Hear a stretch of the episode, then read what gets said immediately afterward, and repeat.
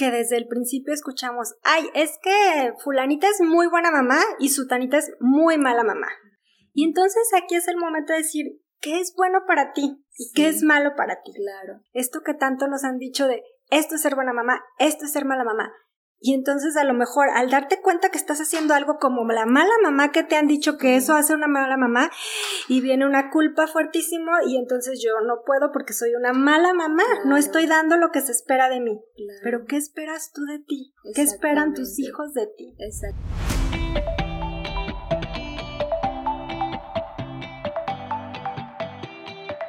Hola a todos, ¿cómo están? Espero que se encuentren súper bien. Les doy la más cordial bienvenida a este nuevo episodio del podcast Mirar la Vida. Y les quiero platicar que el día de hoy me siento súper contenta porque tenemos aquí una gran invitada, una gran amiga, Marce Visoso.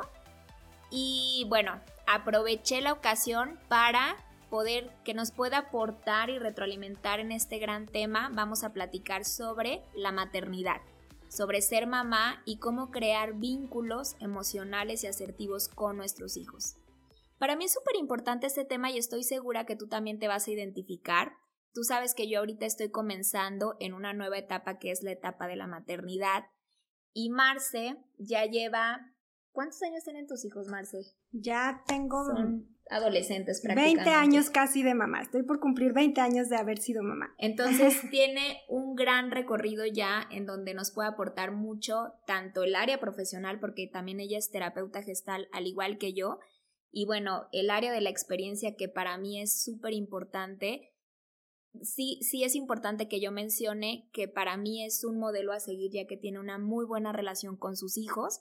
Entonces pensé, ¿quién mejor que ella que nos pudiera acompañar el día de hoy y podamos aprovecharla para que nos platique cómo lo ha vivido, cómo ha sido la maternidad para ella. Vamos a platicar también un poquito sobre cómo llegamos las mujeres a este nuevo proceso, ¿no? Ya sea el embarazo, la crianza con los hijos o con los adolescentes, con miles de introyectos, ¿no? Con miles de expectativas sobre cómo debe de ser la, la maternidad. Pero en fin, no le quito mucho tiempo, platícanos un poquito más de ti y de, bueno, cómo nos conocimos. Ay, Silly, muchas gracias. Pues ahora sí que diosidencias en la vida que hemos conectado desde el primer momento cuando estábamos estudiantas, de estudiantas en la especialidad de terapia gestal. Así es, y tenemos ya varios meses trabajando en un taller que les vamos a platicar un poquito más adelante de ser mamá. Claro. Pues para mí es un honor y es una emoción, es algo que me mueve realmente todo mi corazón este tema de la maternidad. Yo les confieso que hace algunos años, varios años, cuando mi pequeña tenía como tres años, una vez se acercó a mí y me dijo, mami, cuando tú eras niña, ¿qué querías ser cuando fueras grande? Porque ella estaba que quiero ser este doctora, quiero ser pues esa, esa edad de que quieren ser de grande, ¿no? Y yo, sin dudarlo, realmente le dije, yo quería ser tu mamá. Ah. Porque siempre yo veía que muchas de mis amigas igual también querían ser artistas, querían ser este, doctoras, contadoras, maestras, etc. Y yo siempre, mi deseo más genuino en mi vida fue y es ser mamá. Entonces es algo que realmente lo hago por vocación, por convicción, por amor, por naturaleza, algo, algo que elegí, no algo que me sucedió, algo que elegí y que gozo y que disfruto y que, y que me ha dado mucho, mucho que aprender, mucho que cuestionarme, pero eh, realmente es algo que, que me mueve, es mi, mi parte más pura. Claro. Y, y por ejemplo, eh, tomando el área como profesional, como esta parte de la terapia gestal, ¿te ha ayudado en esta parte de la maternidad? Claro, sí, la verdad es que yo agradezco mucho el haberme topado con esta situación, esta diosidencia, vuelvo a decir, en la vida de, de haber entrado a este camino de, de conocer y de explorar lo que es la gestalt, porque me ha permitido a mí cuestionarme todo lo que ya traía en mi pasado, en mi vida, todo lo que decimos los introyectos sobre la maternidad y, y entonces ir viendo poco a poco qué de lo que yo traigo me sirve y quiero aplicar con mis hijos y qué ya no, qué agradezco y regreso y qué decido implementar yo con mis hijos, que son otras personas que no son yo, que es una época diferente a la que estamos viviendo ahora. Entonces, ¿qué me funciona a mí con ellos en este momento de mi vida? Y el no querer repetir patrones únicamente por porque así lo traigo introyectado, porque así debe ser, porque así lo marca la cultura, porque así lo marca la sociedad, porque así me lo dijo mi mamá, sino realmente escuchar qué es lo que yo quiero y qué funciona para mí. Claro, claro, que es justamente uno de los aportes más interesantes que tiene la gestal, que es como poder callar el ruido externo y empezar a escuchar el interior, ¿no? Yo me hago nuestro maestro siempre nos decía, el interior siempre tiene la respuesta. Así es. Entonces, y, y me encanta esto que mencionas porque es como una invitación a todas las que nos escuchan, ¿no? A no importa en qué proceso estemos ahorita de la maternidad o de la crianza, la importancia de revisar la historia personal, ¿no? Porque yo creo que todas las mamás queremos dar lo mejor de nosotros. Pero llega un punto en donde decimos, pero ¿por qué no puedo? ¿No? ¿Por qué no puedo conectar más? ¿Por qué no puedo escuchar más los pedidos genuinos de mi hijo? ¿O por qué me lleno de culpa, que es algo que ahorita vamos a platicar?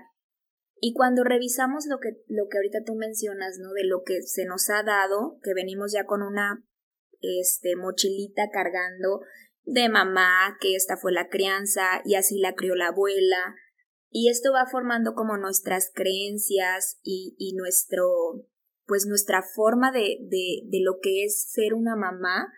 En realidad esas creencias nos van alejando de la mamá genuina que nuestro hijo necesita. Así es. Y esto se me hace súper, súper interesante porque decimos, a ver, todas nosotras nos encontramos en este proceso de querer escuchar y hacerlo de forma consciente pero no podemos hacer una crianza consciente si nosotras mismas como mujeres no somos conscientes de nuestra propia historia y de nuestra propia crianza. Así es, y por eso a mí me emociona tanto tener la oportunidad de este taller que vamos a, dar, este taller que, en el que hemos estado ya trabajando varios meses, porque es plantearnos algo que a mí, en lo personal, me hubiera encantado haber tenido la oportunidad que en el momento como en el que tú estás ahora en el, en el embarazo, poder tener esta luz, esta información, estas herramientas para entonces yo plantear qué mamá quería hacer desde ese entonces. Claro. Esto lo he empezado yo a trabajar un poco ya más avanzado mi proceso de maternidad, pero, pero sin duda alguna sí creo que es increíble poder cuestionarte lo que haces, si lo haces únicamente por repetición o realmente por un deseo genuino y porque tú quieres ser. Claro, claro, completamente de acuerdo. Y platicando como este, ahora sí que es algo que yo he escuchado, todavía no ha estado tan presente en mi proceso, pero tú me has platicado que sí te ha acompañado también en esta parte de la maternidad y la crianza, este concepto de la culpa. ¿Por qué está, por qué está nombrada la culpa en la maternidad, Marci? ¿Tú cómo lo has vivido? es una carga fuerte que desde el principio escuchamos, ay, es que fulanita es muy buena mamá y sutanita es muy mala mamá. Y entonces aquí es el momento de decir, ¿qué es bueno para ti? ¿Y qué es malo para ti? Claro. ¿No? Porque a lo mejor para mí puede ser la mejor mamá del mundo la que se dedica desde las 7 de la mañana a lavar, planchar y estar metida haciendo la comida y y no dedica un solo minuto a mirar a los ojos a sus hijos. Claro. Y pero es buenísima mamá. Claro. O ella se siente así, muy buena mamá. Porque los trae limpiecitos, a lo mejor los lleva a la escuela con sus cuadernos bien, pero como tú dices, la parte importante de la conexión emocional no, no existe. Y a lo mejor una muy mala mamá puede decir, no, es que fulanita es muy mala mamá porque no pela a sus hijos, nunca está en su casa, siempre está de viaje, siempre está trabajando, que es uno de los introyectos más fuertes y culpas con las que muchas mamás podemos cargar, las mamás trabajadoras. Y no sabemos, a lo mejor hay un vínculo tan especial que conecta a esa mamá con sus hijos que no podemos decir que ella sea una mala mamá. Claro, que llega de trabajar deja sus cosas y logra conectar y ver a los ojos a sus hijos. Claro, esto que tanto nos han dicho de esto es ser buena mamá, esto es ser mala mamá. Y entonces a lo mejor al darte cuenta que estás haciendo algo como la mala mamá que te han dicho que eso hace una mala mamá y viene una culpa fuertísimo y entonces yo no puedo porque soy una mala mamá, no estoy dando lo que se espera de mí. Pero ¿qué esperas tú de ti? ¿Qué esperan tus hijos de ti? Exactamente. Y me encanta porque les quiero compartir este concepto de, de la buena mamá. Es un concepto muy, pensamos que es general, pero es muy personalizado les platico que Marce y yo en un café nos preguntamos la otra vez, a ver, ¿qué es una buena mamá para ti, no? Y decíamos, bueno, a ver, ¿qué nos han enseñado más bien en casa de qué es una buena mamá? Y me decía Marce, una buena mamá en mi casa era la mamá que no trabajaba, la que se quedaba atendiendo a las necesidades de los hijos y la que estaba presente al 100 y el papá era el que se iba a trabajar, ¿no? Y yo me quedé en shock porque para mí eso era todo lo contrario.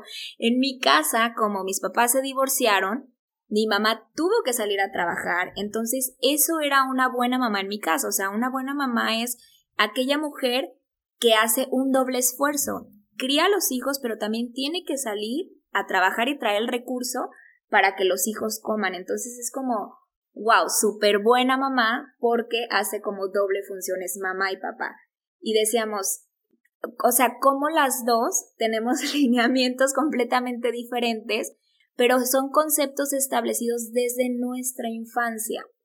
Ahora, si yo llego al matrimonio con este concepto arraigado, probablemente sea un modelo completamente obsoleto que me va a desconectar con el modelo genuino que yo le vengo a entregar a mis hijos.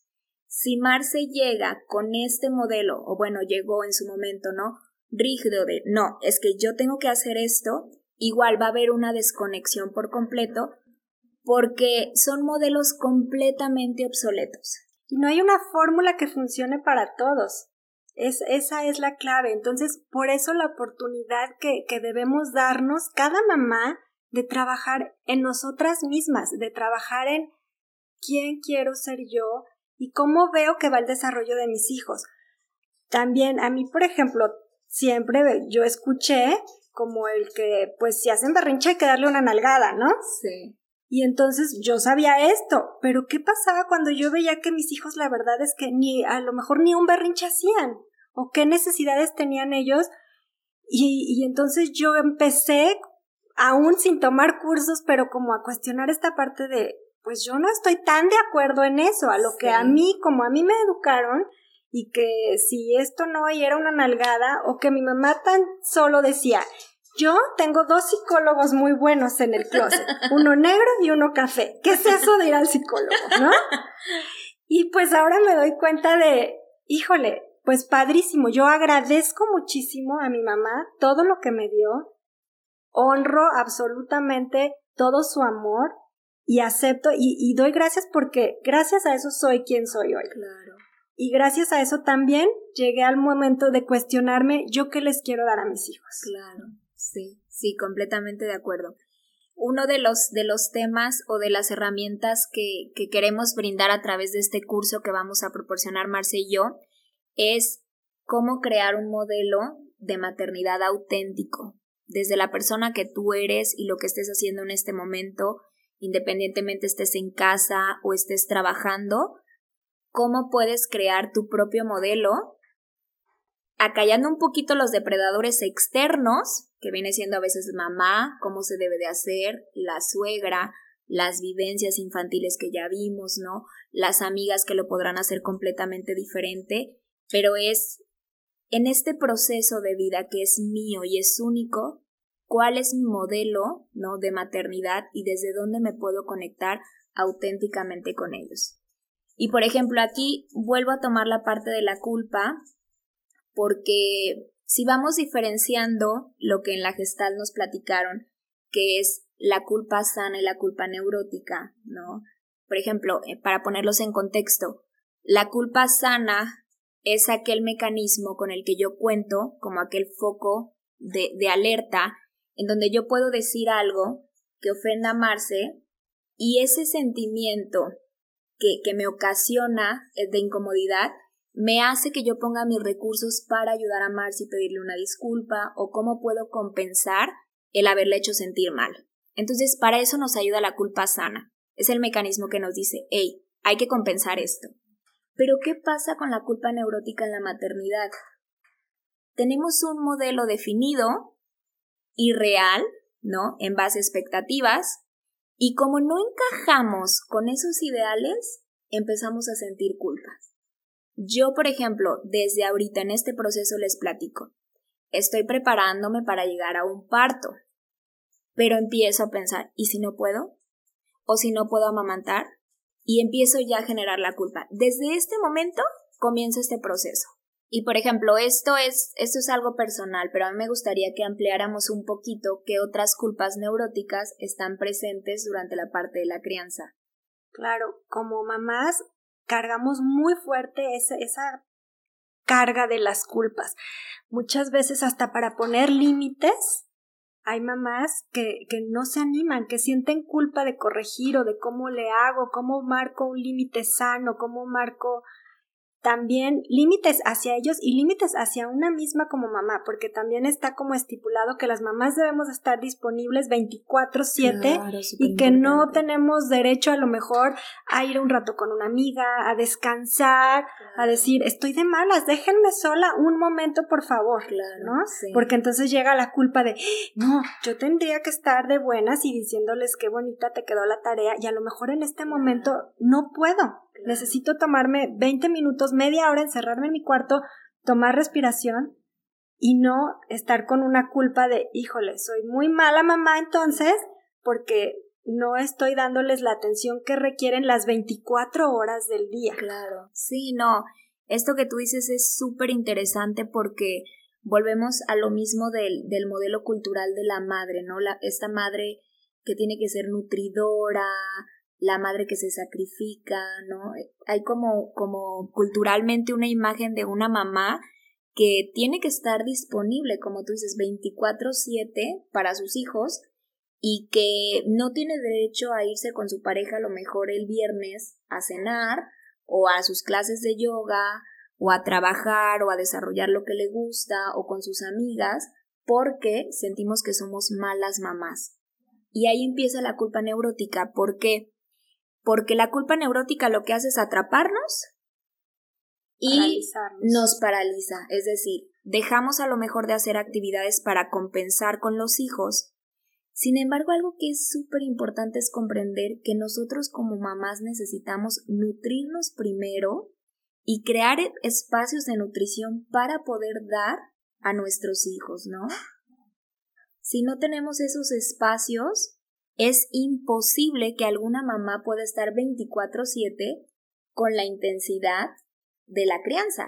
Y eso finalmente se va a traducir, Lidia, en ser también auténtica con tus hijos, que ellos van a ver, híjole, el autocuidado es importante. Cuando ellos ven que su mamá está feliz, que está haciendo cosas que le gustan, su mamá tiene una disposición diferente para ellos. En lugar de ser una mamá, a lo mejor como de antes, resignada, encerrada, a no hacer nada más que ser, este, pues, la ama de casa.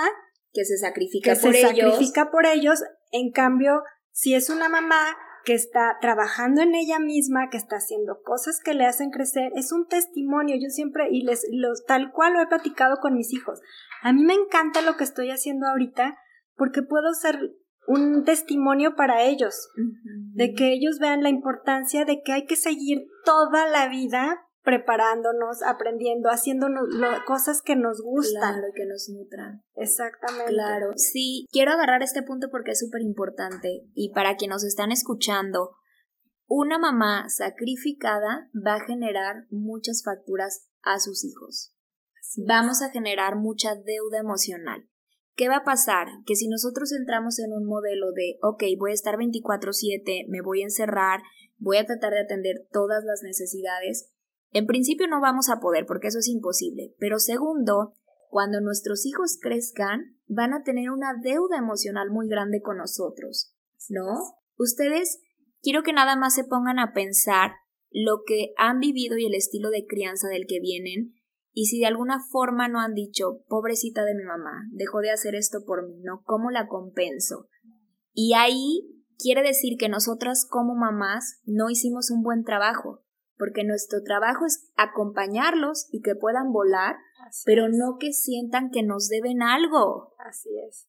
Porque ahí vamos como al contrario de la ley de la vida. Exactamente, es dar la vida para que vuelen, que tomen su propio camino, no para que tengan que vivir endeudados a qué me tienen que regresar. Exactamente. Y bueno, pues ya para finalizar, la verdad es que Marce y yo nos podríamos quedar toda, todo el día, todo el día platicando en este tema que nos apasiona. Y yo preguntándole y que nos diera miles de consejos de, de, su recorrido en la crianza. Pero eh, queremos aprovechar para invitarles a este curso que vamos a dar, en donde vamos a platicar y a profundizar de este tema eh, mucho más a profundidad. Queremos ofrecerte diferentes herramientas que, que, como te comentaba, lo más importante es que en el curso tú puedas tener tu propio modelo de maternidad. Vamos a platicar un poquito sobre la importancia de conectar emocionalmente con los hijos, las raíces de la crianza consciente, vamos a hablar de límites, que aquí Marce nos va, nos va a apoyar mucho con este tema, vamos a hablar sobre los introyectos, sobre la culpa en la maternidad, vamos a profundizar mucho más. Lo más importante es que comprendas que tus hijos no necesitan una mamá perfecta, necesitan una mamá auténtica. Y eso es el mejor regalo que tú les puedes dar a ellos. Así es, Y lo más valioso de este curso, que más bien taller, porque además de lo que les podamos platicar, vamos a hacer trabajo práctico. Vamos a trabajar realmente para que tú al terminar el curso puedas tener como una luz, una guía de qué te gustaría hacer y cómo lo vas a trabajar, como también es un trabajo práctico que te puedas llevar contigo a casa al terminar este curso. No es solamente como la parte teórica, sino que ahí vamos a trabajar también parte práctica, que te sirva, que te sirva y que a partir de ese momento tengas tú otras herramientas en tu maternidad que te puedan llevar a realmente crear esa profundidad, esos vínculos profundos con tus hijos. Que eso es como nuestro objetivo del curso, nuestro objetivo en común también en la vida. en nuestra vida personal y profesional. Así es porque puede haber mamás de verdad que puedan estar todo el día con sus hijos, pero si no hay ese vínculo, esa conexión profunda, no, no, no existe ese, ese sentido de maternidad profunda. Claro. Y recordar que, que la etapa más importante del ser humano es la infancia, ¿no? Hay una etapa para dar y una etapa para recibir. En la etapa de la infancia, a los adultos nos toca dar y a los niños les toca recibir. Entonces es una gran responsabilidad que podamos informarnos, conocer nuestra historia, limpiar las creencias, ampliar mirada para dar bien. Y en algún momento ellos, colmados de sus necesidades, se volverán adultos y van a dar. Entonces, la importancia de estas herramientas son de verdad en la vida de cualquier mamá o papá indispensables. Por eso el día de hoy queremos invitarlas a este taller que les hemos venido platicando durante el podcast, que hemos trabajado ya durante varios meses, se llama Ser Mamá. Este taller trabajaremos mucho en crear vínculos asertivos y amorosos con nuestros hijos. Será el próximo 8 de octubre a las 9 de la mañana, 9.30 de la mañana empezaremos por Zoom. Es un curso totalmente en línea que podrán conectarse en cualquier parte del mundo, que eso es alguna de, de, los beneficios que, que hemos aprendido estos últimos años, exactamente. Entonces, en el lugar que te encuentres es a las 9.30 horario de México, a una de la tarde, y habrá algún break, a lo mejor, este, algunos minutos de descanso, pero va a ser un trabajo intensivo, un trabajo en el que las invitamos a que vengan con toda la disposición, con todo su corazón, con toda su honestidad a trabajar en ustedes mismas, en esta formación, en este, en esta misión tan hermosa que es ser mamá. Así es. Y si quieren tener más información sobre el curso, cómo inscribirse o apartar su lugar, les dejamos ahorita la información. Pueden contactarme por mis redes sociales. Facebook es Lidia Cervantes Crecimiento Interior o Instagram Lidia Cervantes-crecimiento. Y las redes sociales de Marce. Sí, yo también en, Instagram me pueden encontrar como Marcela Visoso-terapeuta. Ahí también tienen toda la información de nuestro taller. Perfecto.